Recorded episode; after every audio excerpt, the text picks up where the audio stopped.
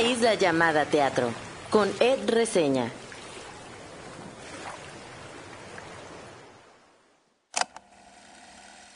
¿Qué temas pueden tratarse en el teatro? ¿Todos los temas, toda la vida cabe en un escenario?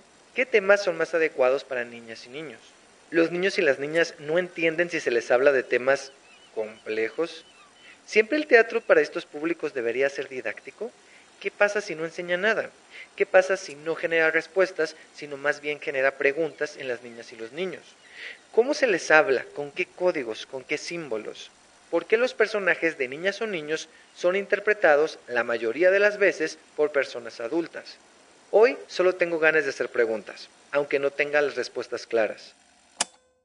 Gracias por entrar en esta isla. Yo soy Ed Quesada o Ed Reseña. En mi isla hay juegos de mesa, agua de Jamaica y, por supuesto, teatro, mucho teatro.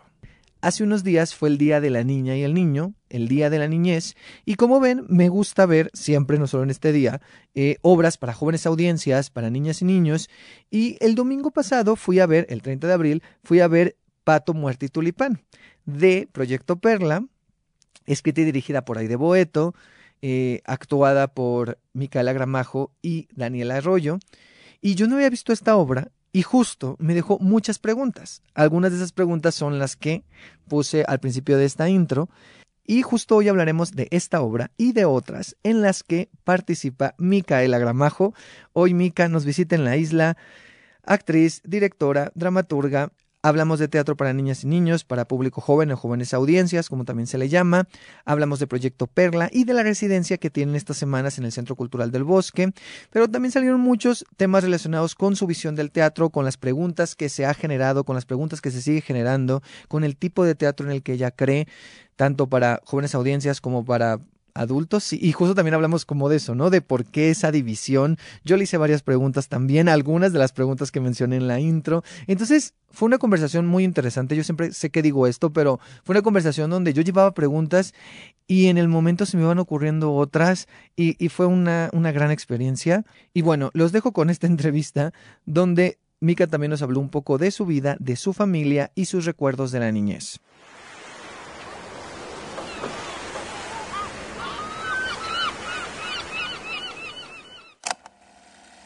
Me acuerdo de ver Pollito, del impacto que sentí, de las preguntas que me provocó y de las imágenes que presentaba.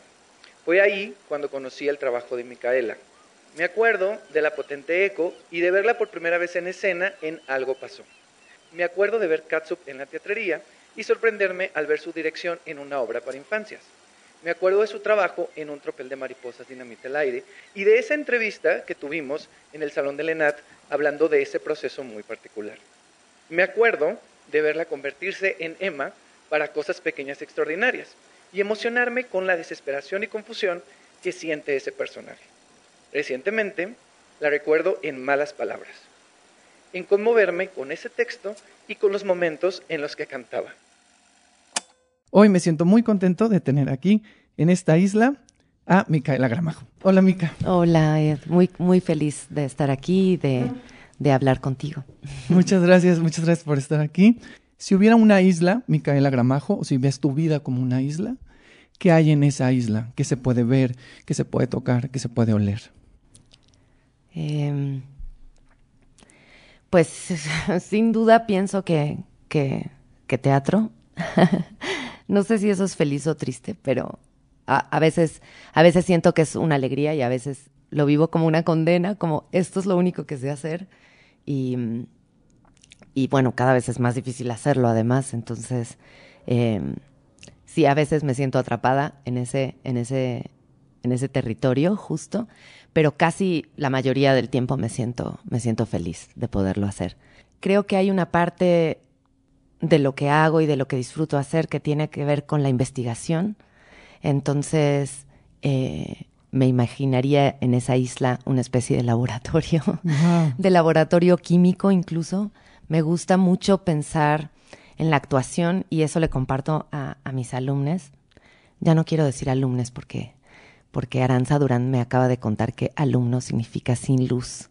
Entonces no diré más alumnas, diré estudiantes. Qué fuerte. La palabra alumno significa sin luz. Alumno, sin luz. Ajá. Estoy en ese mundo, perdón, voy a hacer un pequeño paréntesis, Hazlo, hazlo, donde hazlo, las favor. palabras me están como persiguiendo y sus, y sus etimologías. Te entiendo. Infancia, por ejemplo, significa infala, sin voz, que no tiene voz. Entonces también la palabra infancia es algo que quiero empezar a dejar de usar. Y, Y ahora que estás en todo esto, ¿cómo te refieres a- a- al teatro para, qué dices, para niñas y niños, para, para niñas y niños, niñes, niñeces. Pero bueno, sí estoy en un momento donde la lengua Qué- se me, se me enreda y se complica Entiendo. porque, porque sí que estas palabras que hemos usado siempre y que ya no las asociamos a su etimología primaria, creo que está bueno volverlas a mirar y decir, ah, esto no lo quiero decir. Y ahorita que dije alumnos, me acordé. Este, a mis estudiantes les digo, ¿no? A mí hay algo de la actuación que en este momento me, me fascina, me enloquece, me erotiza, que tiene que ver con lo que yo llamo las drogas, o sea, con, con las cosas que hacemos para que en nuestro organismo sucedan cosas. Obviamente no estoy hablando de drogas, este, drogas, sino de Como de- estímulos. Claro, de tu mirada me hace algo que genera modificaciones en mi tejido nervioso. Una palabra que tú me digas me hace cosas, ¿no? Ahora que, que, que decías esta in- introducción, la verdad me emocioné. O sea, estamos en, eh, no sé, el olor del té nos, nos hace cosas, ¿no? Claro. La- solo mirar el pan dulce nos genera Sí. empezar a salivar, etcétera, ¿no? Entonces, Claro. me gusta pensar mucho en la actuación eh, desde ese lugar, desde el placer y desde el decir, si yo me hago, si yo me pellizco, siento algo, ¿no? Si yo me acaricio, siento otra cosa. Y como, entonces, bueno, volviendo a la isla y a tu pregunta, porque yo tiendo a divagar, No me imaginaría eso como una especie de laboratorio donde hay muchas donde hay muchas sustancias, objetos, cosas, palabras y todo para estimular el cuerpo, ¿no? Y con eso generar actoralidad. Este, también pienso y vivo la dirección como, como un laboratorio de investigación y en ese sentido también, otra vez, ¿no? El laboratorio. Claro, ¿cómo sería este laboratorio teatral, no? Me encantaría poder tener arquitecturas locas, muros que puedo alterar, romper, este, dibujar, este, pues sí, un espacio de juego, ¿no? ¿Cuál sería este espacio de juego teatral en, en mi isla? Eso sería fundamental, ¿no?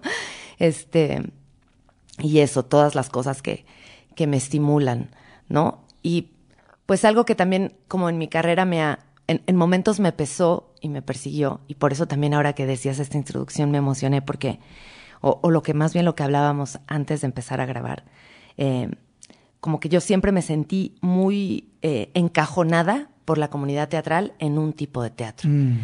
Eh, Micaela, pues es la que hace teatro para niñas y entonces ahí está, ¿no? Y cuando yo empecé a trabajar en Bola de Carne y empecé a hacer teatro para adultos, había algo como de, no, tú no eres de este, como tú no eres de este territorio, ¿no? Tú eres del teatro para niños que además es con este, Lo hacen menos. claro, Sí, con sí, este sí. gesto, ¿no? Despectivo de, es ese teatrito de allá y no vengas para acá, ¿no?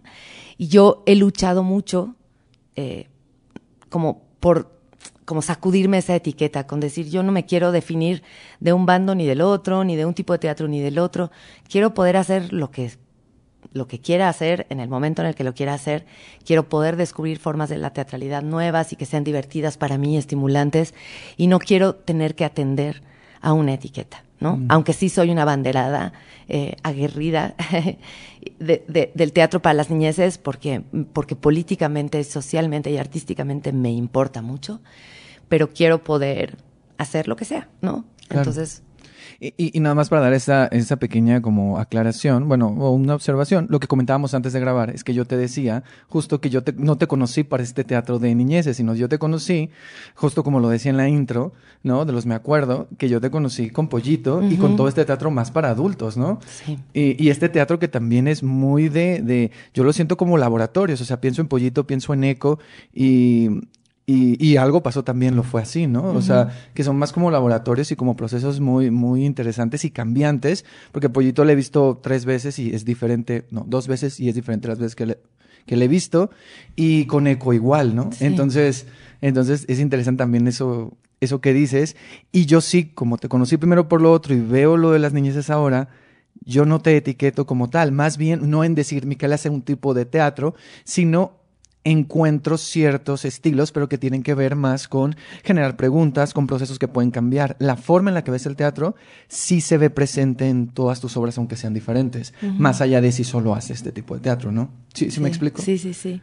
Platicaba eh, el otro día con, con Bernardo, que es mi, mi mejor amigo y pues mi colega en Bola de Carne, y hablábamos de, de, de cómo hay algunas obras de teatro o algunas obras de arte en general, ¿no? Que de las distintas, digamos, formas de expresión artística que, que, que cierran una conversación. O sea, yo hago una obra para decir, ya lo sabía antes, o lo descubro en el camino, para decir, eh, no sé, eh, el amor de la madre es el amor más importante. Y entonces, puede decir cualquier cosa, ¿no? Entonces, hay algo donde seguramente esa obra que yo haga, eh, pues si termina diciendo eso, pues cierra la conversación. Hay algo como de, pues sí. Claro. Salimos del teatro y decimos, sí, Sí, y ya. vamos por una cerveza, ¿no?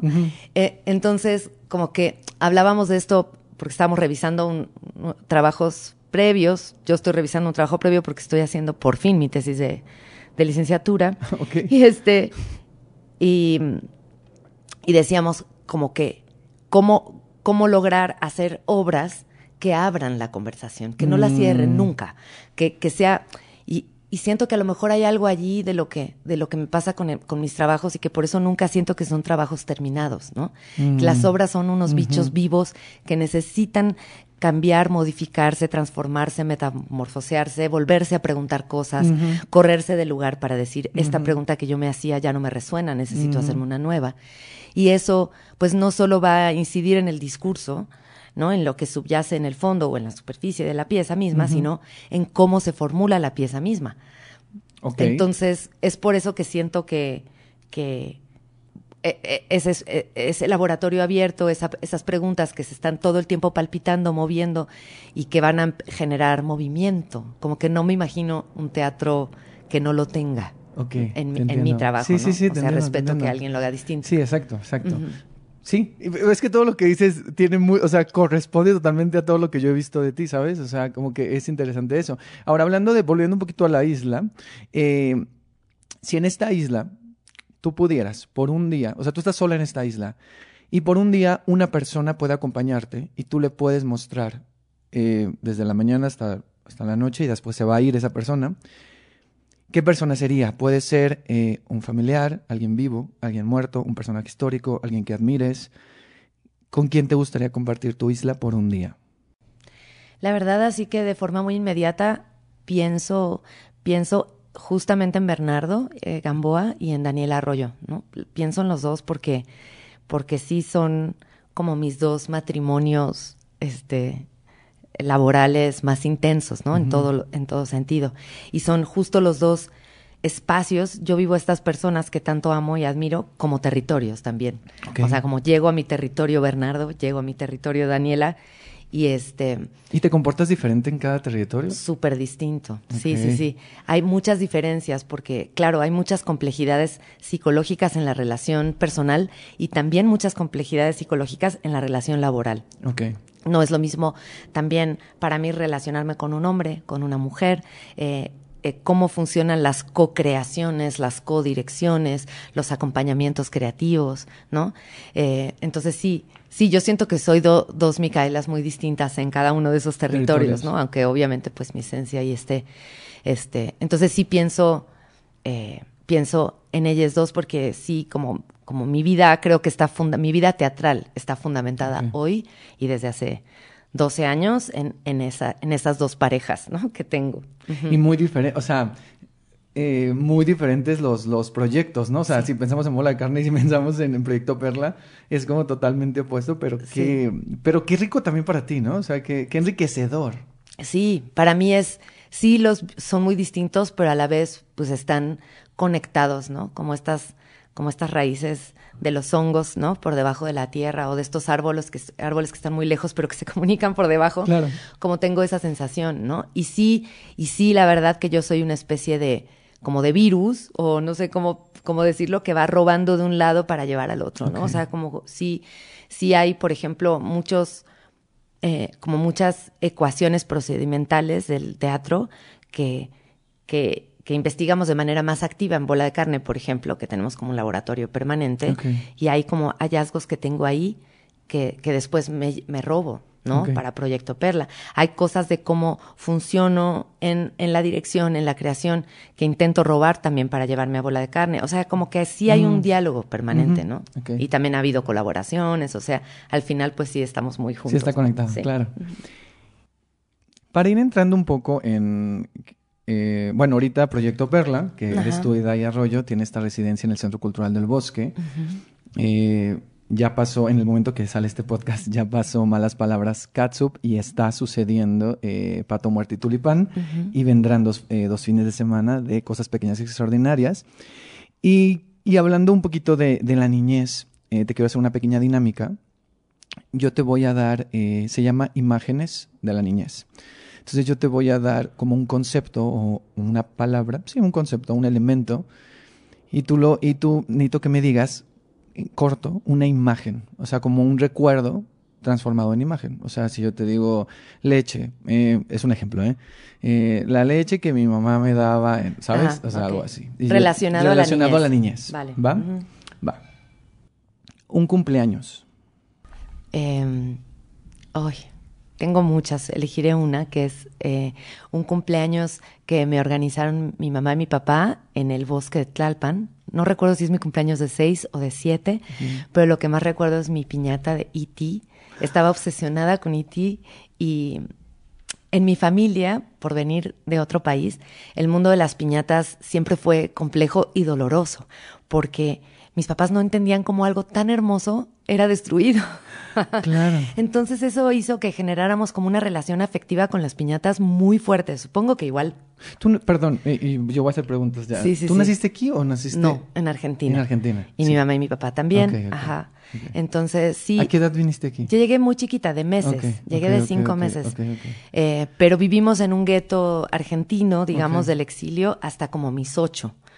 Entonces yo, yo siento como que salí a México a los ocho años más o menos, ¿no? A probar cosas de comida que no había probado, a relacionarme con niñas mexicanas, muchas cosas, ¿no? Pa- fueron pasando en esa ya como infancia más de primaria alta. Ajá. Entonces, este, pues eso, las piñatas eran una pequeña tragedia. Eran una pequeña tragedia cuando se rompían. Yo, yo recuerdo mucho la, la cara de mi mamá, ¿no? Cuando, cuando la piñata se rompía, había algo como de esto es un objeto muy hermoso, una artesanía que se destruye. O sea, había algo como de, ok, ¿no? Eh, Jugamos a esta tradición porque, ¿no? Los cumpleaños y tal, pero sí que era fuerte. Y entonces yo recuerdo que logré rescatar la cabeza de E.T. y la tuve mucho tiempo en mi cuarto, ¿no? Y guardaba cosas ahí hasta que un día me empezó a dar miedo. Y entonces yo en la noche como que me quería dormir y abría el ojo y veía a y, y- y como que tenía esta cosa de, está vivo, va a parpadear. O sea, me empezó a dar muchísimo miedo. Entonces le dije a mi mamá, ya estoy lista para tirar a E.T. y al día siguiente ya lo tiramos. y, y una última anécdota es que mi hermano y yo a la fecha seguimos peleando por de quién era la piñata de Haití. Entonces, hace poco, fueron los 80, mi papá y yo tuve que sacar muchas fotos para un regalo que le hicimos y por fin encontré las pruebas fidedignas. O sea, él de decía que la piñata era de Era de él, porque teníamos fotos donde estamos los dos. Claro. Yo le llevo cinco años a mi hermano. Y estamos los dos con la piñata de Haití, entonces él decía, no, esa piñata fue mía. y entonces ya por fin encontré las fotos de ese cumpleaños en un sobre que dicen mi cumpleaños de Micaela, siete Claro, años, si era claro. mi cumpleaños de siete. Y todos los niños que se ven y niñas que se ven en la fila son de mi edad. Entonces por fin le pude decir a Federico, era mía. Y ti era mía. Muy bien. Qué bien. Ok, siguiente, mm, siguiente palabra. eh, escuela.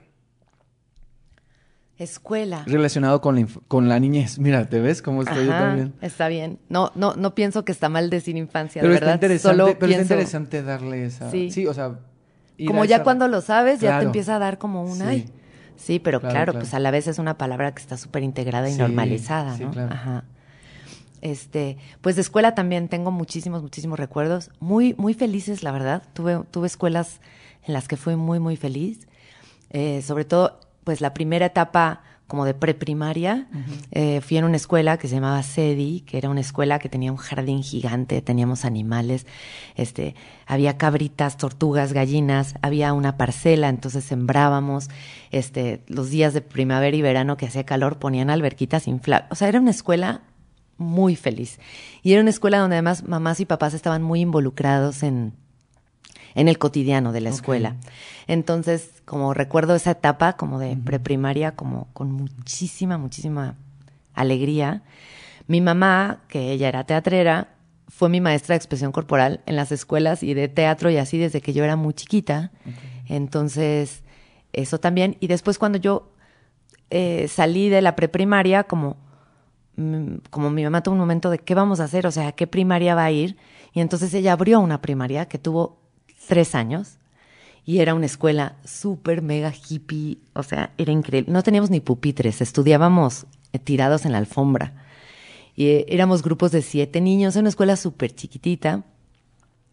Entonces, pues sí, y que mi mamá fuera la directora, pues era increíble, ¿no? Porque este, cuando tenía que ir a la dirección, pues quien estaba ahí era mi mamá. Y recuerdo esa etapa como eso, muy increíble. Y justo a los ocho años, esa escuela cerró y entonces yo llegué a una escuela, escuela, era la escuela activa, pero para mí era una, era una cosa que no podía entender, ¿no? O sea, una escuela de cemento con salones que decían cuarto, quinto, con pupitres, o sea, yo conocí el pupitre a los ocho años. Ok. sí. Sí. Ok, muy bien. Ay, qué padre. Eh, amigas y amigos de la niñez. Mm, pues tengo también mis, mis dos amigas que son mis amigas del exilio, mis hermanas del exilio, eh, y seguimos siendo amigas a la fecha. Eh, y somos amigas, una, Genoveva y yo somos amigas desde, desde, los cinco meses. Es la primera persona que conocí cuando llegué a México. Este, también su mamá eh, argentina llegó a México en esa época, pero ella nació aquí. Eh, y, eh, y, y, María, que a ella la conocí a los seis años. Nosotras tres somos como hermanas, porque te digo, como las familias exiliadas, pues no teníamos en México abuelos, abuelas, tíos, uh -huh. etcétera, pues como conformamos una comunidad, ¿no? Uh -huh. Y nos hicimos familia, claro. familia de experiencia, de cariño, de afecto y todo. Entonces, a ellas a ellas dos, eh, pues sí, son, son mis amigas, pero son mis hermanas también. Claro. Ajá, pienso en ellas. La siguiente palabra es familia. Familia, pues mira, justo relacionado, ¿no? Mi relación con mi familia de sangre siempre ha tenido pues un lado muy triste, que es que pues crecí lejos de ellos y ellas, ¿no? Entonces, como que, y además en la infancia para mí era muy difícil de entender por qué, ¿no? Como que llegaba el lunes y llegábamos a la escuela y todos los niños y niñas decían, ay, fui a comer a casa de mi abuelita y, y fui a jugar con mis primos. Y yo había al principio algo que solo no entendía. ¿Por qué yo no tengo eso, no? ¿Dónde es, o por qué, no? Yo quiero ir a casa de mi abuela, ¿no? Entonces, pues era triste, era, era, me enojaba, porque además nadie me explicaba bien por qué, ¿no?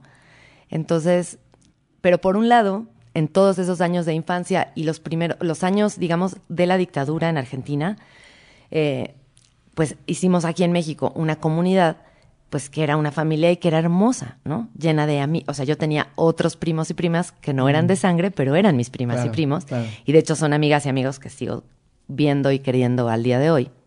Y que sus mamás y papás son mis tíos y tías.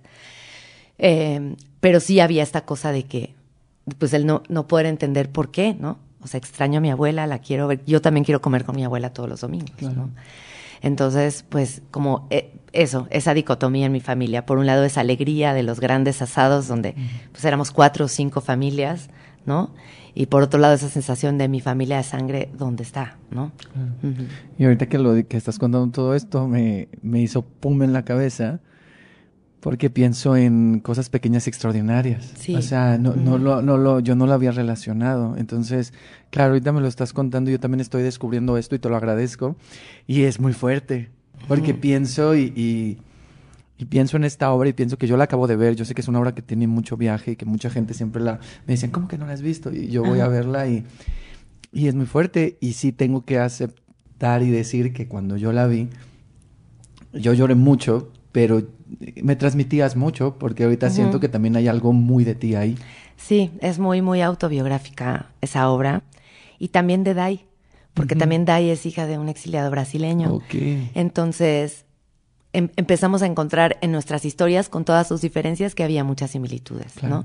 El crecer extrañando a nuestras abuelas, escribiéndonos uh -huh. cartas, eh, eh, las diferencias bueno, para Daniela sí que del idioma, porque pues portugués, español, para mí no del idioma, pero sí de un montón de palabras que significan cosas totalmente opuestas o distintas, ¿no? de un país a otro.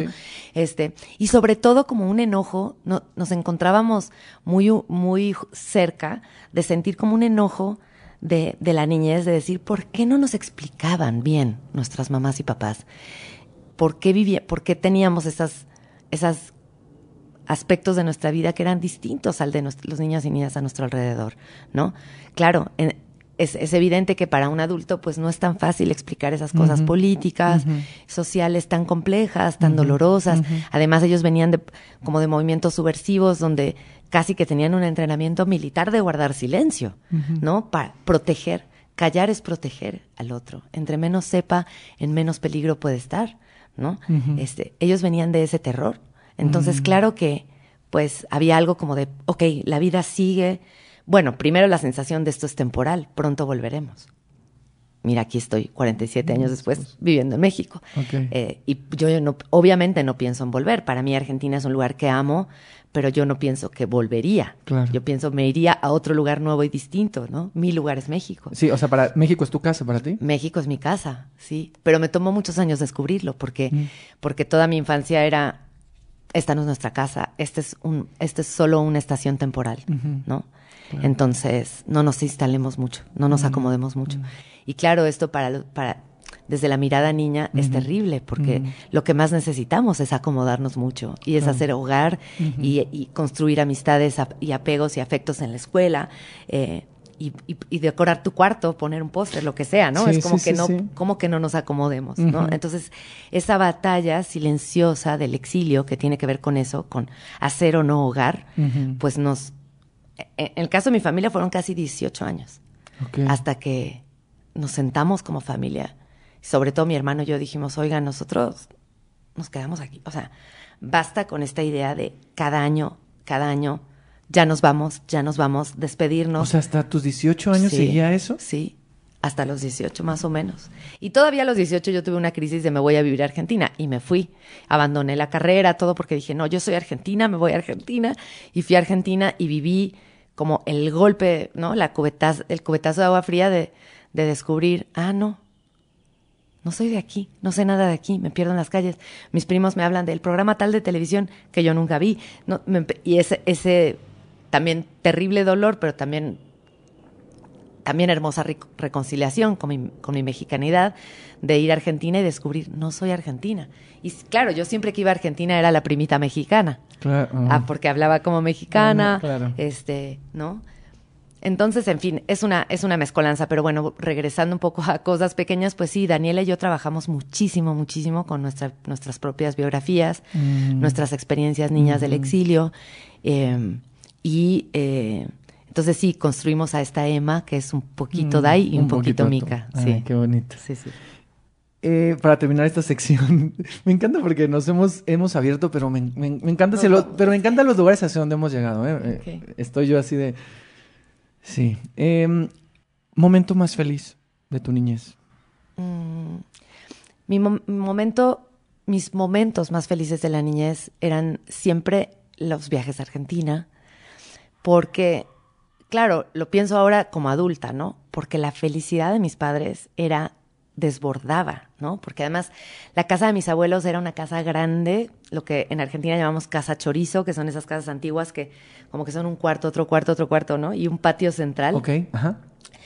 Y eh, mis abuelos tenían un taller de costura y este no será de esas casas abiertas, viste, como esas familias que son, mm. vengan mis hijos y mis hijas con sus parejas, con todos sus amigos mm, y todo. Mm, Entonces, la casa de mis abuelos era como una casa de fiesta, que siempre había mucha gente.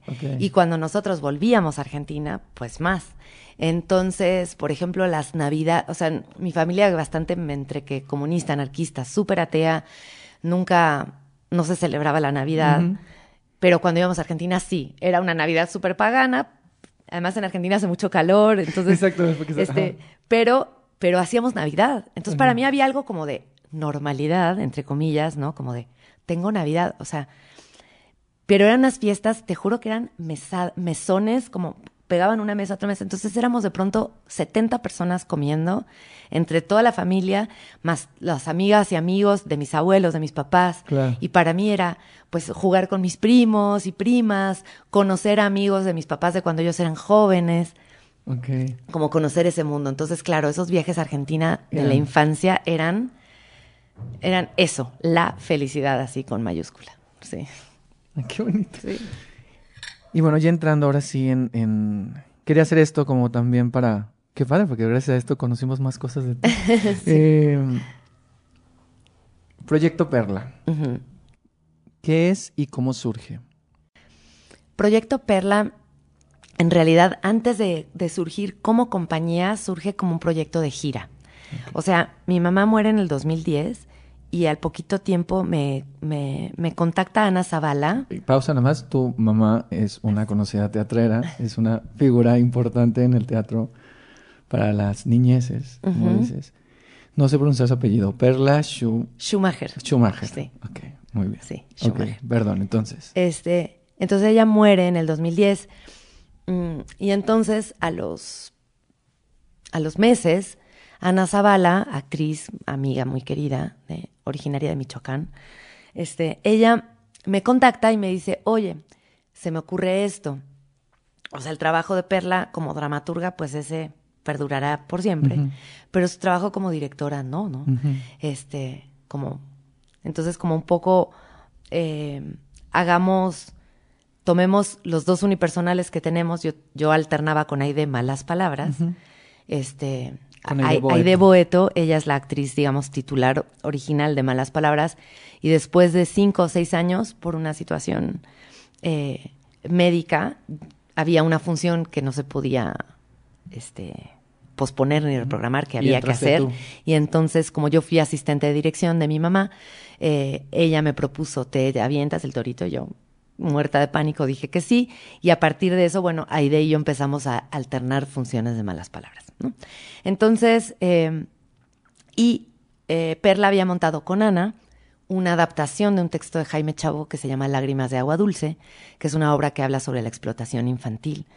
Eh, y es una obra con muchos, muchos personajes. Y mi mamá le hizo una adaptación muy bonita para Ana, para que ella solita hiciera la obra. Entonces es la abuela de la niña que relata con, también con objetos, también es teatro objetos, la historia de esta niña que, que en un mundo donde hay una sequía brutal, ella llora lágrimas de agua dulce. Entonces su familia la hace llorar todo el tiempo para tener agua.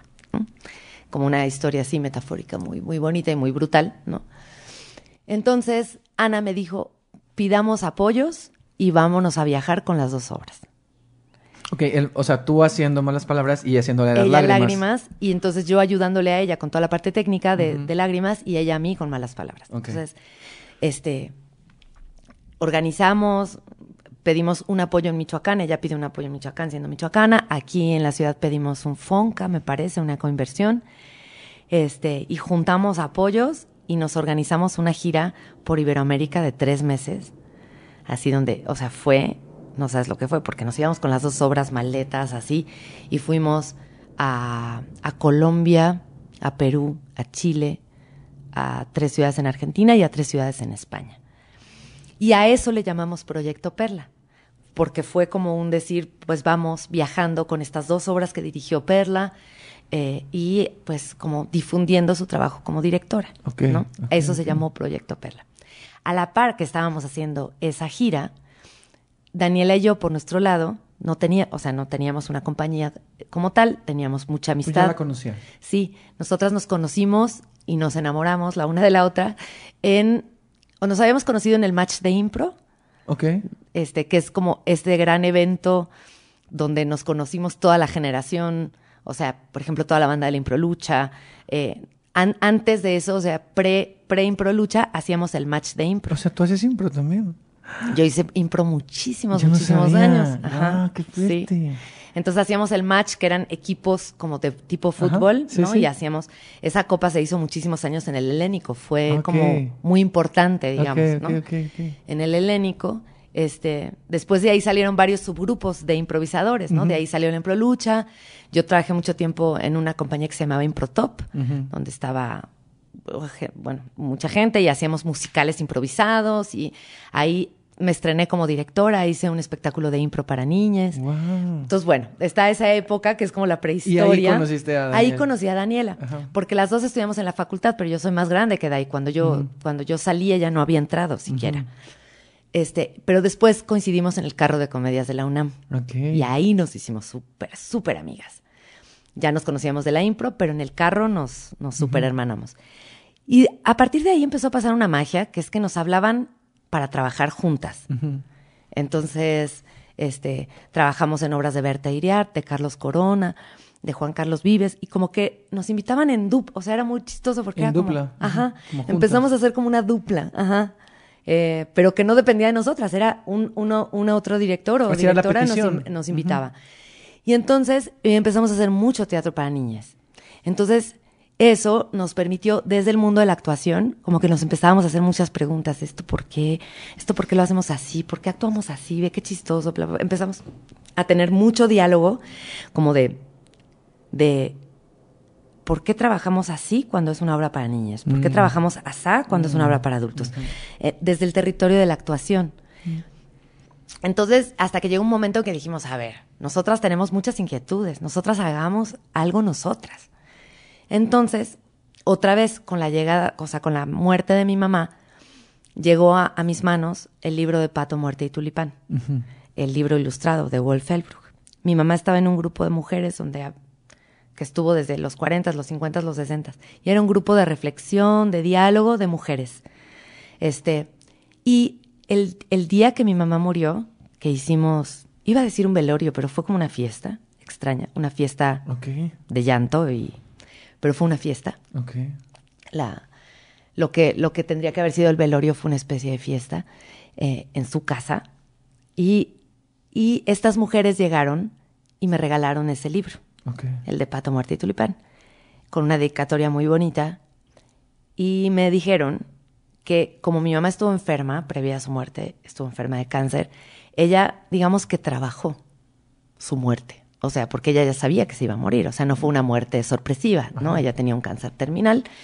Y entonces ella sabía que iba a morir. Y entonces uno de los materiales con los cuales ella trabajó su propia muerte fue Pato Muerte y Tulipán. Y yo lo supe en, ese día de, ellas te lo dijeron. de su velorio y me lo dijeron ellas, esas mujeres, regalándome el libro.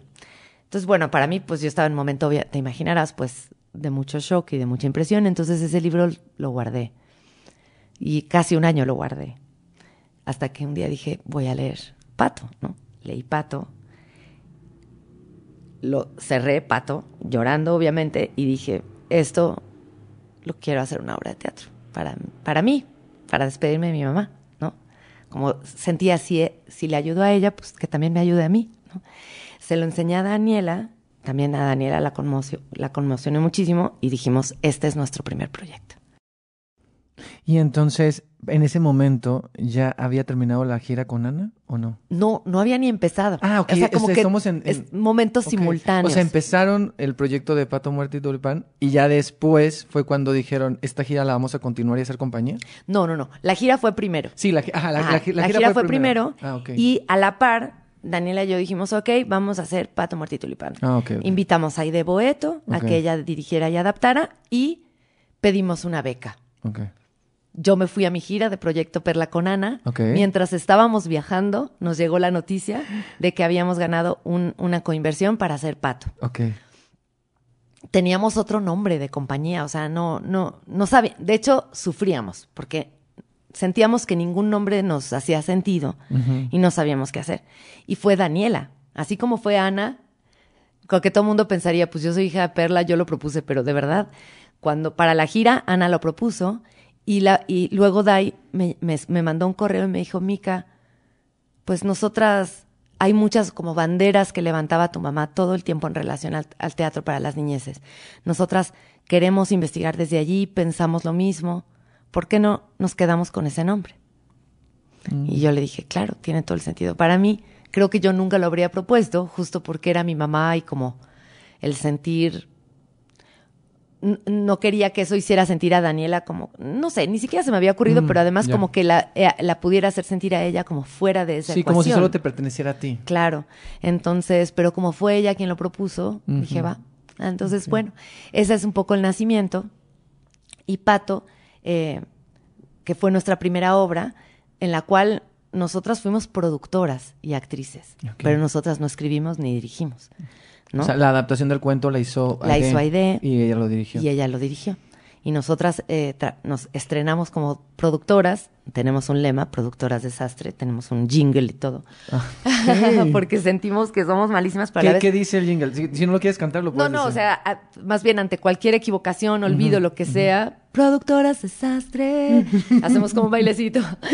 Pero en realidad como que pienso que, que pues llevamos todos estos años produciendo nuestros espectáculos, entonces quizá no somos tan desastrosas como Exacto. pensamos. Nos costó como el baile de entender, como que siempre había algo de, ay, esto se me fue, pero seguro a Dai no se le fue. Y a Dai le pasaba lo mismo, ¿no? Ah, esto se me pasó, no, pero seguro Mika se acordó. Y nos costó unos años como eso, organizar esa danza, ¿no? ¿Cuáles son las cosas que yo siempre me acuerdo, las que me importan a mí, las que están en mi mundo y cuáles son las que están en el de Dai, ¿no? Claro. Y al final creo que hemos hecho una buena dupla de producción. Hemos, hemos tenido nuestros EFIs, nuestros FONCAS, o sea, al final, pues sí, ¿no? Lo vamos logrando. Pero bueno, Pato fue nuestra primera obra que estrenamos una lectura, de hecho estrenamos una lectura dramatizada un día antes de que yo me fuera a la, a la gira, ahora me estoy acordando. Ah, ok. Y ya me fui a la gira y cuando regresé fue que ya eh, eh, empezamos a ensayar para hacer la puesta en escena. ¿Cuál es tu idea del teatro para las niñeces? O sea, ¿cuál, cuál, cuál, más bien, cuál ha sido, cuáles han sido los principios eh, tuyos y de, y de Dai en Proyecto Perla? O sea, ¿cuál es su idea su, de, de, de cómo ven ustedes el teatro, o cómo tiene que ser o cómo puede ser el teatro para las niñeces?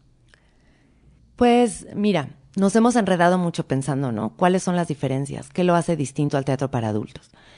Eh, hoy, hoy, hoy pensamos que hay algo en, en que hay, hay una, como una esencialidad, digamos, ahí, una esencia, estoy inventando palabras, una esencia en que estás tomando en cuenta a tu persona destinataria desde el momento cero de la creación.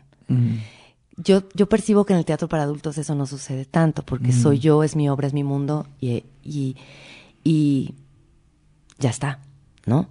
En el teatro para niñas hay algo de, pues todo el tiempo estás pensando y problematizando tus ideas, necesidades, preguntas, porque estás, o sea, estás súper presente en la creación, la persona para la cual es, ¿no? Eh, podrá leer estos signos, los recibirá de una manera eh, adecuada, ¿no? Este, podremos mantener su atención eh, y su interés, será algo con lo que se conecta, en fin. Entonces, como que está presente, está presente todo el tiempo, ¿no? La niña, el niño, el niñe, ¿no? En la creación. Eso por un lado. Por otro, que nos interesaba mucho poder desarmar la verticalidad normal que existe en la relación espectador-espectáculo.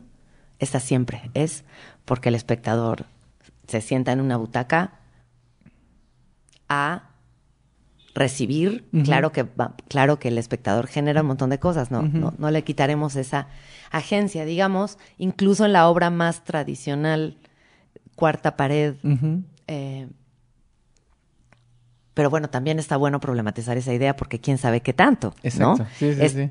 Tú te sientas allí casi como una televisión y yo te doy, te doy, te doy, y tú miras, miras, miras y claro, te ríes, claro que o te aburres o lo que sea que te pase, pero mi, mi espectáculo es este, ¿no? Y ahí te lo aviento, digamos. Entonces, como que decíamos, ¿cómo, ¿cómo podemos empezar a intentar ir en contra de esa naturaleza para lograr otra manera de relacionarnos? ¿No? Donde tú estás allí presente, donde lo que te pasa importa, donde donde tengo que estar como abierta a recibir todas esas señales para ver si esas señales van a modificar algo de esta obra terminada, ¿no? Em, por un lado. Por otro, generar espectáculos que no les digan a las niñas y a los niños qué sentir o qué hacer frente a una situación. Teatro para las infancias El teatro para las niñeces lo hace mucho, ¿no? No hay que tirar basura. El bullying es malo. Em, la migración es muy difícil. O sea, solo te Nuestras propias obras las, lo hacen, ¿no? Claro. Perdón, te interrumpí. No, no, no. Sí, justo, o sea, eso, como que se, se cree que el teatro para, la- para las niñas y niños tiene que ser educativo, tienes que, Claro. tienes que enseñarles algo. Claro. O sea, es, es didáctico. Es didáctico. O sea, o sea, viene de ahí y mucho, mucho lo hace, pero qué interesante lo, lo, lo que dices. Entonces, Entonces, ¿qué tendría que hacer? ¿por qué? ¿No? Como que a partir de ahí empezamos a pensar, mira qué, qué terrible cómo nos relacionamos los adultos con las niñas. Nosotros solo decimos lo que sí y lo que no. Está bien, hay una parte de eso que es importante porque es para preservar la vida. No metas el dedo en el enchufe. Claro, claro. No metas la mano a la estufa. No te acerques a la ventana porque te puedes caer, ¿no? Tien- no cruces la calle sin mirar. O sea, pero hay algo donde el adulto todo el tiempo está, mira, con este, el dedito Señalando. flamígero señalando comportamientos y aunque sean en el nombre del bien y del, de la belleza del mundo, pues siempre lo que, casi siempre lo que un niño o niña recibe de un adulto es no hagas esto o es deseable que hagas esto. Y eso se, se pasa al teatro también. Claro, claro. Entonces, claro que hacemos una obra donde miren qué bonita es la amistad, ¿no? Qué importante es la generosidad, Mm. ¿no? Eh, eh, miren qué feo es maltratar a, a- a un compañerito de clase, ¿no? Hay que aceptar los cuerpos diferentes, príncipe, príncipe. Hay que, ¿no? Eh, Todo, todas las formas de amor son válidas. Entonces, no estoy diciendo que esté mal, solo estoy diciendo que está bueno que lo observemos. Y, y- y también cómo se hace, ¿no? O sea, es decir, al final de cuentas, creo que también es necesario eh, mostrar eso, como lo dices, lo de príncipe y príncipe, o, o- por ejemplo, lo de cosas pequeñas extraordinarias, también hablar de esos temas que pueden ser complejos, que al final de cuentas sí estás dando una guía, pero es cómo lo presentas, o sea, Sí. cómo, cómo das esa, esa visión del mundo. Sí. Porque al final de cuentas también hay que cuidar si se está haciendo desde un lugar de poder, porque entonces es el adulto que sabe y el niño que no sabe, y entonces yo te estoy enseñando. O sea, hay cosas ahí. A, a mí todo esto en los últimos años, yo veo muy, trato de ver, no, no tanto, pero trato de ver teatro para, para niñas, niños, y, y aprendo mucho, pero me cuestiono también cómo lo reciben ellos y cómo los adultos que vamos, porque también hay mucha gente adulta que va a estudiar ese teatro, o sea, cómo lo cómo lo recibe y cómo lo percibe. No sé. Sí. es- Sí, yo siento que ahí, por ejemplo, para volver a la pregunta, nosotras nos gusta trabajar pensando en capas, en capas de comprensión, ¿no? Y en, y en, y en entender que la experiencia va a ser súper distinta. Mm, claro. En cosas pequeñas y extraordinarias es muy claro Sí. que para los adultos es muy, eh, es una obra que hace llorar, es una obra que conmueve mucho Confirmo. y que hace llorar. Pero las niñas y niñas y niños y niñas no lloran.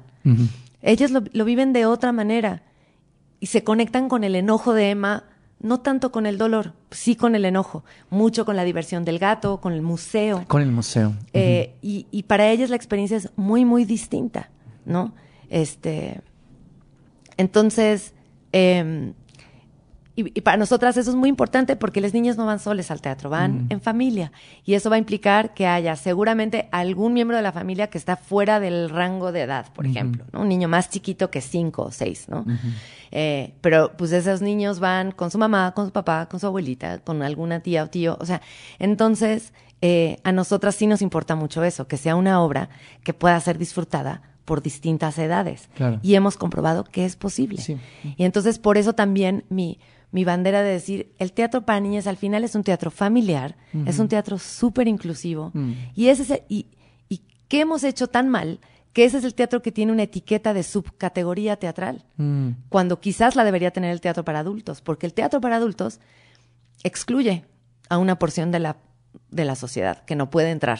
Mm. Está bien, porque hay temas, hay contenidos, hay... eh, o, o pensemos que no, porque temas... Bueno, no sé, nos podemos enredar en esa discusión de los temas, o quizás las maneras Las en las maneras que en se las que- comparten esos temas, los claro, temas, exacto. ¿no? Pero ese es un teatro que excluye el teatro para adultos. Mm. Y ese es el teatro que tiene el gran título de teatro a secas, ¿no? Entonces, este, pues no sé, a mí esa discusión me parece interesante. Claro que teatro para niñas, la etiqueta nos ayuda a que el público localice las obras que quiere ver, ¿no? Y, y- y nos ha ayudado a ganar territorio políticamente y socialmente, sin duda. Pero mi apuesta última es que el teatro para niñas al final sea el teatro, porque teatro punto, porque es el teatro que podemos ver todas las personas, ¿no? Y que el teatro para adultos tenga su apellido, teatro para adultos. Nunca va a suceder, pero igual lo pongo sobre la mesa. ¿A qué ideas, prejuicios se han enfrentado al hacer este teatro para niñas y niños? A todos, a todos los prejuicios ¿Cuáles posibles. crees que son como los, los más comunes que la gente tiene hacia, hacia este teatro? La primera, pensando, por ejemplo, en las personas que hacemos teatro, tiene que ver con la actuación. ¿No? Entonces, si es para niñas, yo tengo que entrar en un, como, ¿no? En un tipo de, de plasticidad del cuerpo, en un tipo de voz, ¿no? Claro. Este, desde la dirección, pues es como que tiene que haber magia, luz, color, muchos estímulos, hiperestimulación, música, colores, ¿no? Perritos en escena, siempre decimos, ¿no? Como 100 dálmatas en escena, algo que haga que que no sea como que les como si el teatro les quisiera dar lo que les da la tele, pero como MTV, ¿no? Como algo de ahí te va un estímulo, otro, Sí, otro, sí, sí. otro.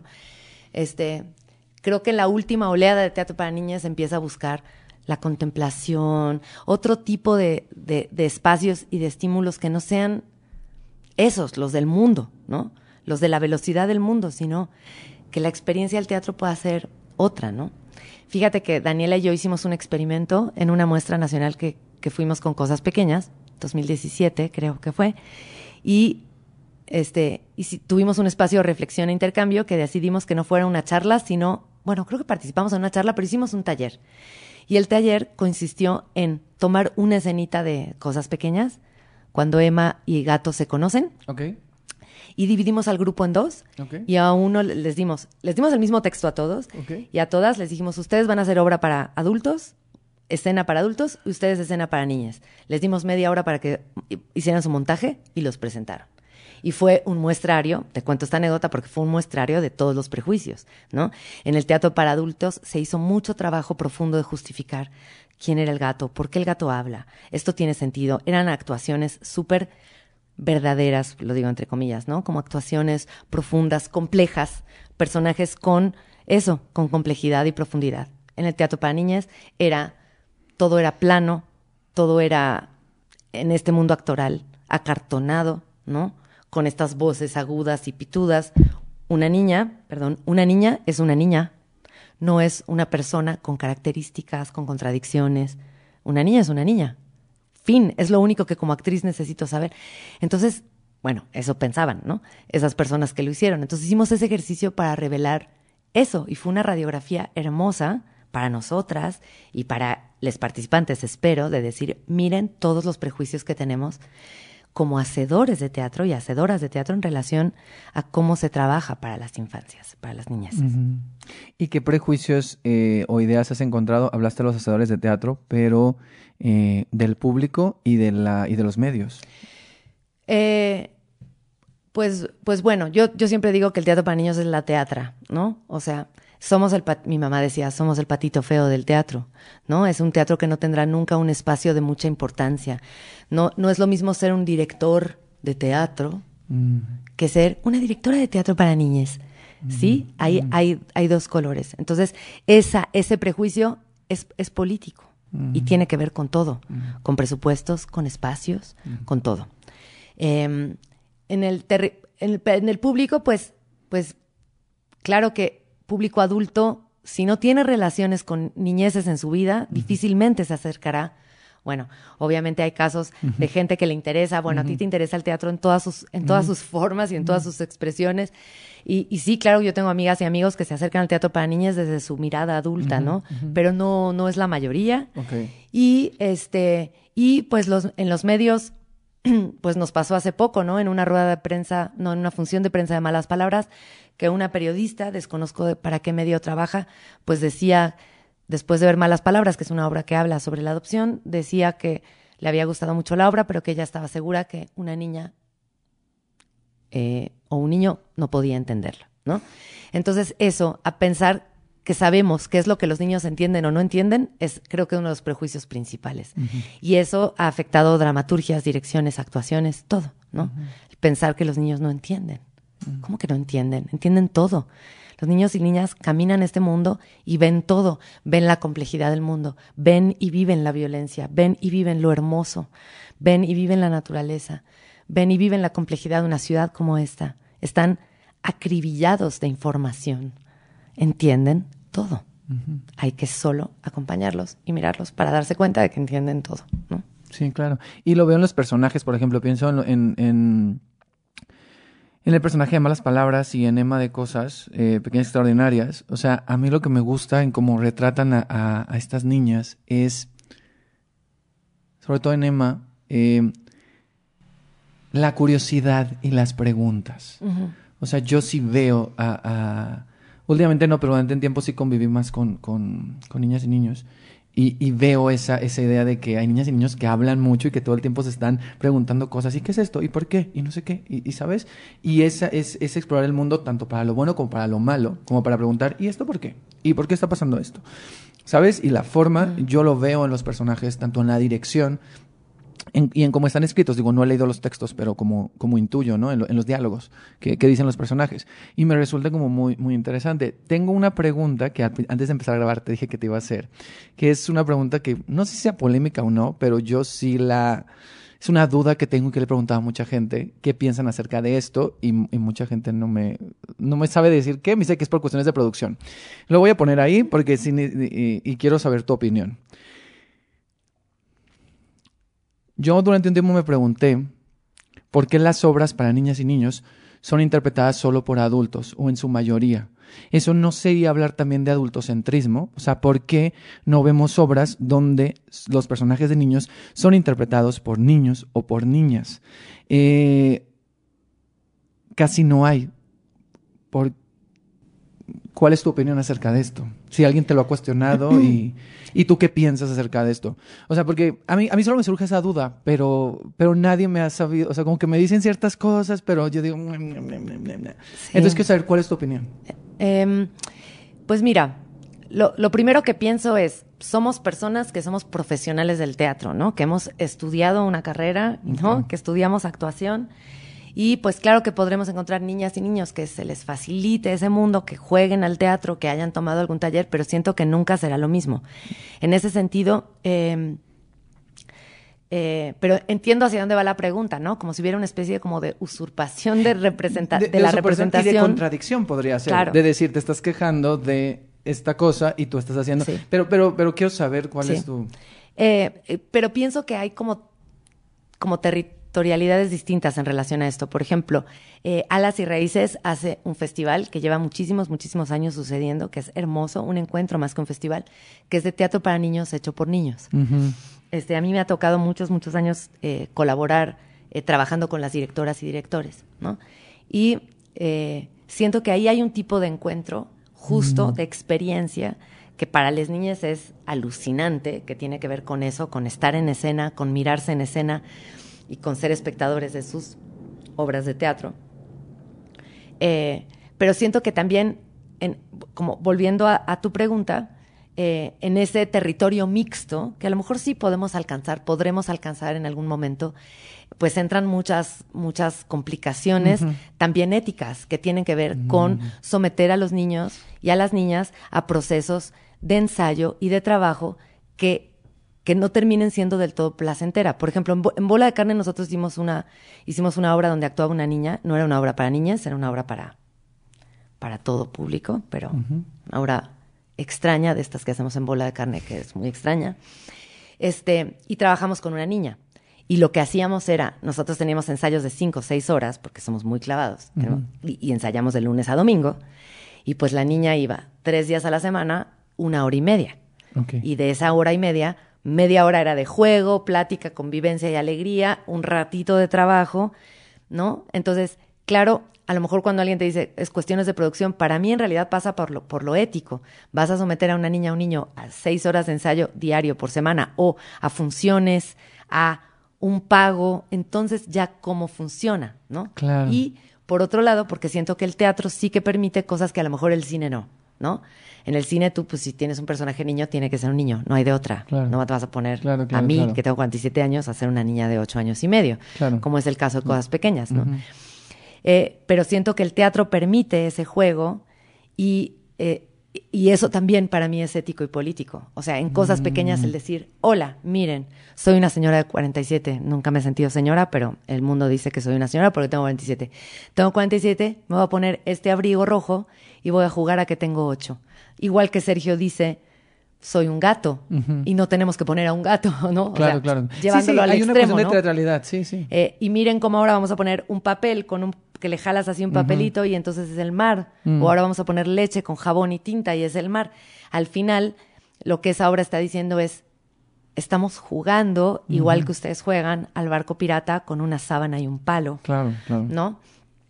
Entonces, siento que es una complejidad. No siento que, que no esté. Y la otra que sí quiero decir, porque alguna vez lo he visto en teatro comercial, cuando niñas y niños trabajan en, en- en obras haciendo niñas y niños, a veces lo que se ve son unas actuaciones terribles, porque esos niños no están siendo plenos jugando, sino que están representando a un niño genérico, otra vez.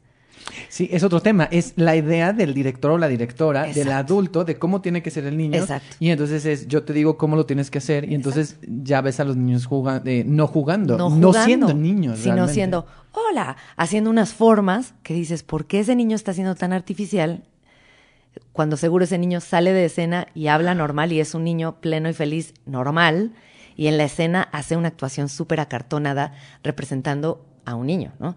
Entonces, tampoco creo que esa sea la solución. A lo mejor todavía no la encontramos. No, no, pero, es interesante. O sea, créeme que de lo que he escuchado es la respuesta más completa, porque estás yéndote a muchos lugares y muchos factores. Porque sí creo que es algo que tiene que ver con muchos factores. Y ahorita me lo dices y yo sí digo, claro, o sea, tiene muchas.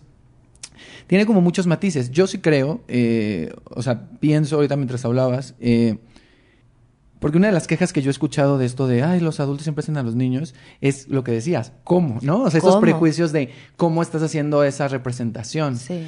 Y creo que también que es bueno, como decías, lo de alas y raíces, que haya otros espacios donde sí fomenten que los niños hagan teatro, ¿no? Claro. O sea, pero también tienen que ser, como dices, espacios regulados en, de otra manera, porque Exacto. entonces eh, nos meteríamos en otro tema muy fuerte que tiene que ver con las niñas y los niños actores. Sí. Y con otras cosas que tienen que ver en cómo se regula eso, sobre todo en el cine y la televisión. La explotación. Con cómo es la explotación. O sea, es, es un tema que, que muy, muy profundo y, y- y complejo. Y no sé, o, sea, quisiera ir cerrando esto, no sé si quieras decir algo Solo más. agregaría también el tema de la manipulación, o sea, del mundo de la dirección que tiene que ver con la manipulación, que es así, o sea, manipulación como cuando tú manipulas el barro, o sea, no manipulación de, ah, te Sí, sí, manipulo la- para la, lograr. plastilina también. Sí, ajá. exacto. Pero ¿cómo llevarías a una niña de 8 años, por ejemplo, en el proceso emocional que tiene Emma? O a una niña de 8 años también para vivir lo que vive Katsup, que ese, ese pleito que tiene con su mamá, Claro. lo que le grita, lo que le pasa. Imagínate qué tipo de trabajo tendríamos que hacer, o sea, para llevar a una niña a ese proceso emocional, a, ese, a, a esa oscuridad. No, no digo que no se pueda, los juegos teatrales nos permiten un montón de cosas, ¿no? Pero sí que es, es una complejidad. Yo lo platicaba con Dai porque han invitado a Nina a actuar a cosas y, y Dai tiene que filtrar a veces pensando en, en dónde va a ser una experiencia divertida y significativa para Nina y dónde va Nina a ser su hija. su hija, o dónde va a ser algo donde va a tener que ir a no sé cuántas funciones, ensayos, pero sus- su vida, la disrupción de, de esa vida, ¿no? Entonces es, es complejo. Yo creo que ahí sí planteas un tema que es comple- complejísimo. No, yo, yo sé, yo sé, pero quería meterme ahí. O sea, ne- o, o sea, sé que a lo mejor no, no, no vamos a resolver nada y no era mi intención, pero, pero es un tema que lo he escuchado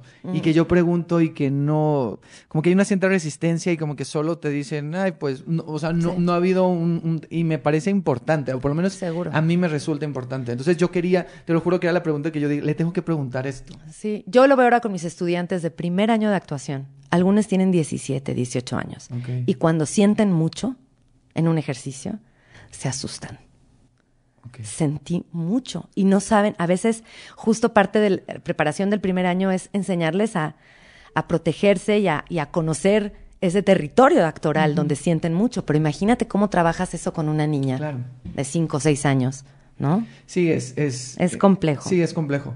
Vamos a hacer una... eh, para ir cerrando Proyecto Perla, quiero hacer una pequeña dinámica. Te voy a pedir que podamos ser breves. Ah. Y, y porque quiero proponer una especie de viaje En la residencia, eh, aquí en el departamento de diseño, Said Galván, un saludo, que por cierto, Said vino a este podcast. Te eh, queremos, recuerdo- Sí.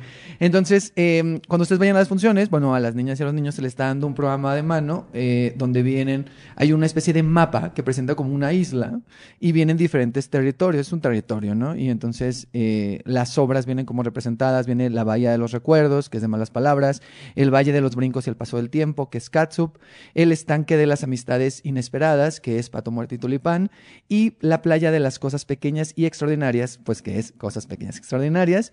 Yo de esta no he visto Pato Muerto y Tulipán, pero voy a ir, por supuesto, a verla.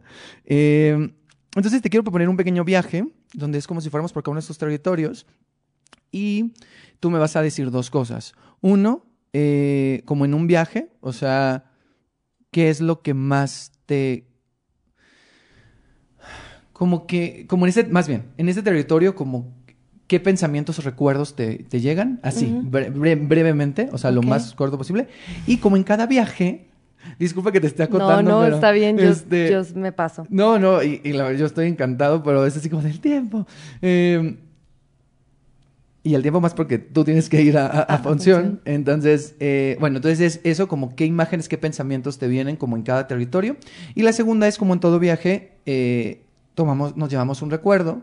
¿Qué recuerdo te llevas de cada obra? ¿Va? Mm, ok. Entonces, imagina que nos subimos de mi isla, donde yo te invité, nos subimos a una lanchita y nos vamos en este barquito. Se está escuchando el mar, lo- no sé, siento que está nublado. Entonces vamos, vamos avanzando y nos acercamos a la bahía de los recuerdos de malas palabras. ¿Qué pensamientos se te vienen a la, a la mente? Mamá es el primero. Em, el juego con las palabras. em, la amistad también. Y sobre todo mamá. Ok. De malas palabras, eh, si te tuvieras que llevarte algo, un recuerdo, ¿qué recuerdo sería? Em, objeto, creo que me llevaría los muñequitos, los Ah. muñequitos de papel. Ah, sí. Y las canciones. Las canciones son muy bonitas. Que son poemas de Antonio Machado. Ok, Sí. ok. Nos subimos otra vez, nos alejamos de esa bahía de los recuerdos y nos acercamos a el Valle de los Brincos y el Paso del Tiempo, que es Katsup. Una historia que cuenta la, eh, la visión de, mm, del confinamiento, de la pandemia, esos primeros días, desde el punto de vista de una niña, que es Katsup. Eh, luego descubrirán su nombre. Bueno, ya no, porque ya no está. Pero, pero si luego regresa, descubrirán Katsup. ¿Cómo? ¿Cuál es su nombre real? Eh, ¿Qué pensamientos te vienen a la cabeza? Eh, creo que el primero justo es ese paso del tiempo que es tan extraño y chicloso, ¿no? Y que a veces pasa muy rápido y a veces pasa muy, muy lento. Pienso en una ventana, en mirar a través de una ventana, en la repetición de la rutina, en las dinámicas familiares en una casa. Pienso en eso. ¿Qué recuerdo te llevas? Ah, De Catsup diré muy brevemente que esa, esa puesta en escena me es creo que de las que más me ha enseñado de, de cuidado de un equipo de trabajo, porque la montamos en medio de la pandemia. Y entonces fue una obra en la que nos preguntábamos cada día si queríamos ensayar. Entonces, estás, ¿quieres salir de tu casa? ¿Quieres encontrarte con alguien? ¿Te sientes segura? ¿Estás contenta? ¿Estás triste? ¿Qué necesitas? ¿No? Entonces fue un proceso que hicimos así, con mucho amor, con pan dulce, con café, con abrazos, llanto. O sea, Claro. sí fue como un espacio de contención en la pandemia y fue como la obra que me enseñó, no hay que trabajar, no hay que ensayar. ¿Queremos ensayar? Ensayamos. ¿Queremos vernos para abrazarnos y para dolernos porque esta pandemia nos está matando de angustia? Nos vemos para llorar y abrazarnos. Entonces, creo que ese es el recuerdo más importante para mí de Katsu. Ok. Dejamos Katsup, nos subimos otra vez y nos acercamos al estanque de las amistades inesperadas.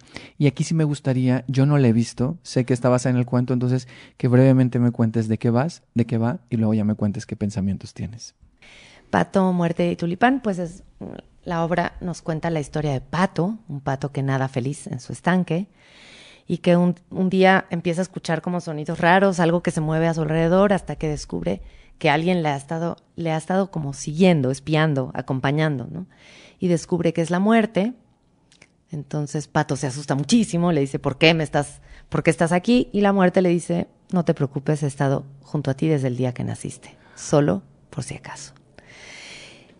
Esta obra solo es la historia de la amistad entre, entre Pato y la muerte.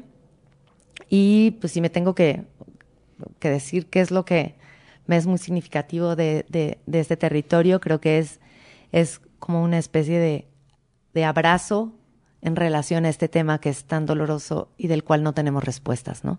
Pato no es una obra que dé muchas respuestas porque la muerte misma no sabe muchas cosas, pero sí que es un abrazo y siento que Pato es una obra para justo como para dolernos en colectivo con también risa, humor y todo, de verdad lo prometo, no, solo es, para que- llorar. Es que yo siento que guay, me voy a morir. O sea, voy a morir en llanto cuando vaya a ver este Pato Muerte y Tulipán, que para cuando salga este episodio ya lo, ya lo voy a haber visto. Sí. Eh, qué fuerte. Pero sí, de verdad prometo que también es, es divertida y es bonita, no solo es triste. No, está bien.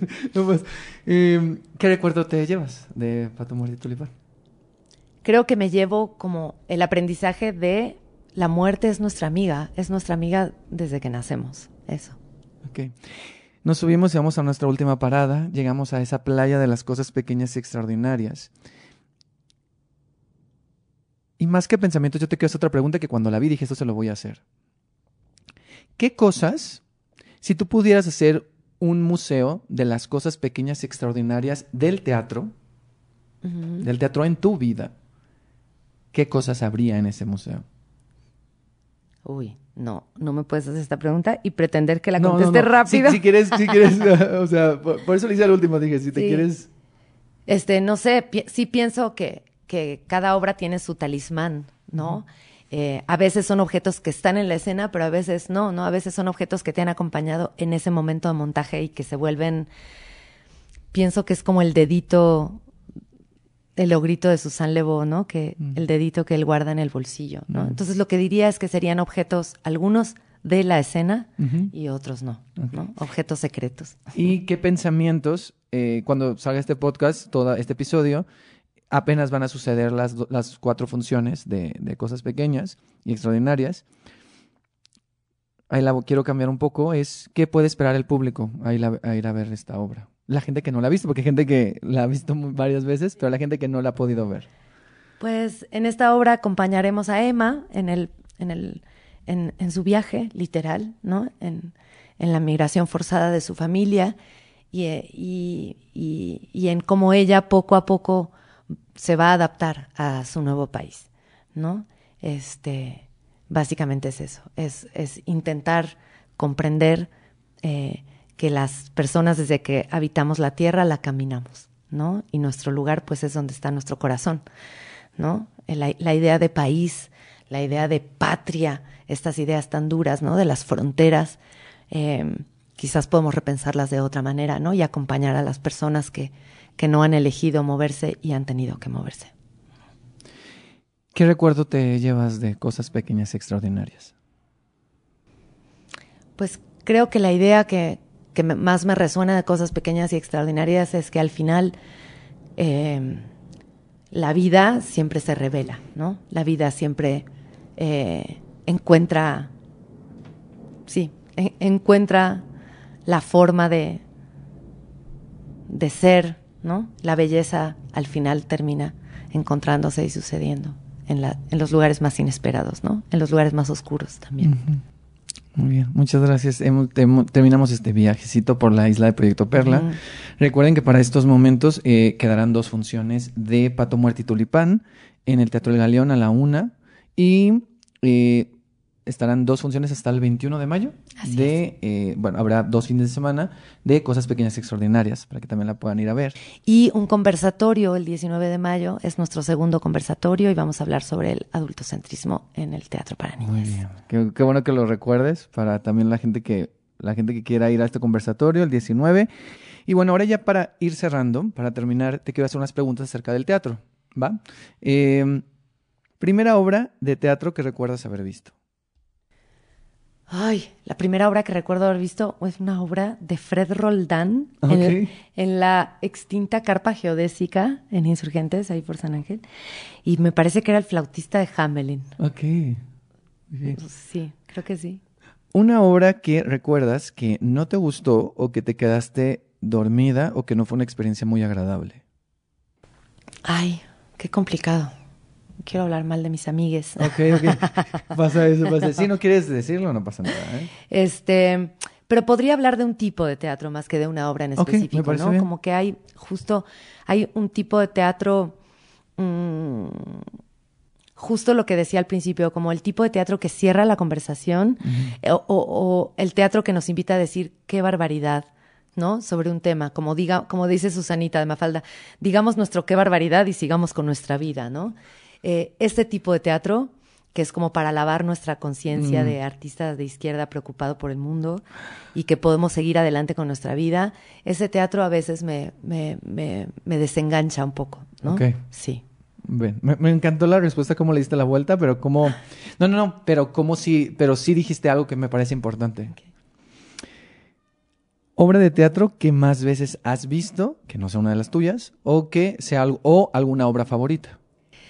Eh, Cartas al artista adolescente de, de Joyce, la, la adaptación de Luis Mario Moncada y dirección de Martina Costa, es una obra que me cambió la vida. Y es una obra que creo que vi como 15 veces con, eh, con este actor, que no puedo creer que ahora se me va a olvidar su nombre, que es el de junio del 93 después. Alejandro.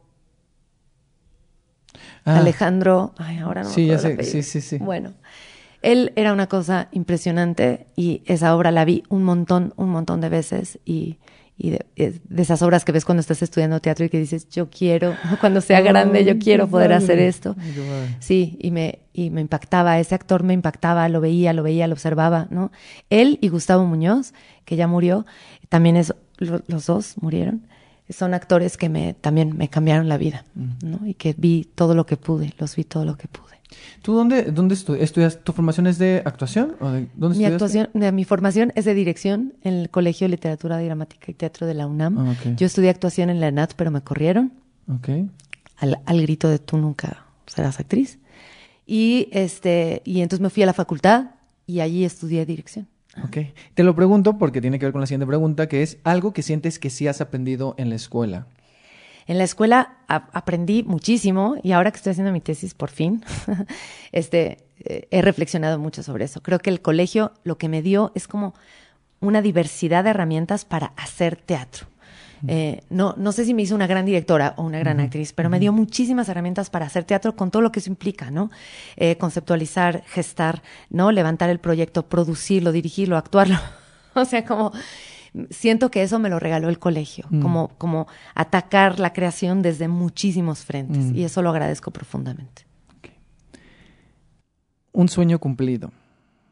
Mm, Creo que el sueño cumplido para mí es tener mis dos compañías eh, y, y poder hacer lo que quiero con, con esas personas en esos espacios. Eso es para mí un sueño cumplido. Un miedo de esta profesión. Eh, me da miedo envejecer como creadora y creo que diría que eso para mí se reflejaría en dejar de hacerme preguntas. Mm. ¿Qué crees que necesita cambiar en el teatro mexicano? todo. Siento que necesitamos replantearnos un montón de cosas. ¿Para qué hacemos teatro? ¿Desde dónde? Eh, siento que esta cosa de hacer obras, yo siento que es bastante inútil. Me incluyo, me incluyo en ese mundo. Como, ahora vamos a hacer una obra, ahora otra. Pa- uh, ¿Para qué? ¿Desde dónde? ¿Qué- Sin cuestionarlo, o sea, solamente como si fuera una maquila, ¿no? como una maquila de obras y ahora tengo que hacer una padre y otra una obra más padre. Y siento que estamos ante un momento muy peligroso porque Efi- Efiteatro está generando un modelo de producción y un tipo de obras de teatro que se hacen que está permitiendo pocas preguntas, poca investigación. Tienes que tener claro qué obra vas a hacer desde la carpeta porque si no, no te ganas el apoyo. Eh, como hemos perdido casi todas las subvenciones estatales, estamos en un aprieto importante, pero siento que el, el problema es más profundo, es artístico, obviamente lo presupuestal es complejo, pero que si no nos hacemos preguntas sobre qué teatralidades soñamos y solo pensamos que tenemos que hacer un teatro bien hecho, estamos fritos y fritas y frites. Dos preguntas para terminar. La primera es, imaginas esta, eh, hablando del teatro, estamos en esta isla y ubicas estas botellas donde metes un mensaje y Mm. lo avientas al mar. Imagina que tienes que eh, meter un mensaje y que el teatro o la gente que hace teatro lo va a ver dentro de 50 años. ¿Qué le dirías a esas personas o qué le dirías al teatro des- del futuro, de esos 50 años? Perdón. Te diría perdón. No, no sé, creo que la primera pregunta, la única que, que quiero hacer ahora es ¿para qué? Porque siento que nuestros para qué están están súper difuminados. Ajá. Ok, muy bien. Y la última pregunta es que me hagas una pregunta a mí. Que tú me preguntes algo referente al teatro, referente a la vida, a lo que tú quieras. Eh, pues creo que siempre he tenido mucha curiosidad de preguntarte como de dónde viene esta necesidad tuya de, de, de, de mirar el teatro, de, de entender, de, de- relacionarte con las personas que hacemos teatro y siento que muy rápido has como encontrado un lugar, o sea, eres parte de la comunidad, eres parte del teatro, pero ¿de dónde viene esa necesidad tuya? Siento que no es deseo, es necesidad. Sí, eh, no, eh, esto me encantó como desde que dijiste la palabra necesidad la primera vez dije, sí, lo, lo sabe, lo, recon- lo, lo, lo, lo viste. Yo creo que viene de, de que también me hago preguntas todo el tiempo. Y de que yo veo algo y tengo dudas y tengo preguntas y de que no me quedo... Hay obras en las que sí me quedo solo como... eh, Pero son obras que dices, como que cierran y ya. Pero viene una necesidad, primero de que yo no me puedo quedar quieto, de que yo soy una persona que necesita estar haciendo cosas. Y creo que esta necesidad viene de de entender, pero también de compartir. O sea, es decir, yo necesito compartir estas dudas, estas cosas que tengo, porque siento que otra persona, que otro espectador o otra espectadora la, puede entender. O sea, yo hago esto para las y los espectadores. O sea, lo- eh, en definitiva también termino hablando con los creadores, porque también hay muchos creadores que son espectadores son espectadoras. Pero creo que esta necesidad viene de, de generar ese contacto y que sea un contacto más profundo. Y primero, la necesidad de saciar mi curiosidad. O sea, la necesidad primaria de que yo quiero preguntarle a Mika lo que te pregunté, ¿no? O sea, de que yo quiero preguntarle a fulana, a Patty, tal cosa. O sea, Sí. viene de crear un contacto también con el creador y con el espectador. Son dos tipos diferentes de contacto, pero Sí. viene de ese lugar y de esa curiosidad y de esa honestidad. O sea, a mí me apasiona hacer esto y a veces me desespera y como dices tú, o sea, me encantó cuando tú dijiste eh, al principio, o sea, es como triste y feliz a la vez y a mí esto me provoca felicidad, me provoca más que tristeza, ansiedad, pero me encanta hacerlo y agradezco tu pregunta. Muchas gracias. Y muchas gracias a ti, hemos terminado. Muchas gracias por haber estado aquí, Mica. Gracias, muchas gracias por invitarme. Vengo pronto. Sí. Regreso. Por cierto, antes de terminar, regresa a Eco pronto, ¿verdad? Sí, pero bueno, nos están, estamos todavía ajustando fechas, entonces no queremos todavía decir porque hubo acaba el mo- movimiento, pero sí estaremos pronto en el Teatro Orientación. Muy bien.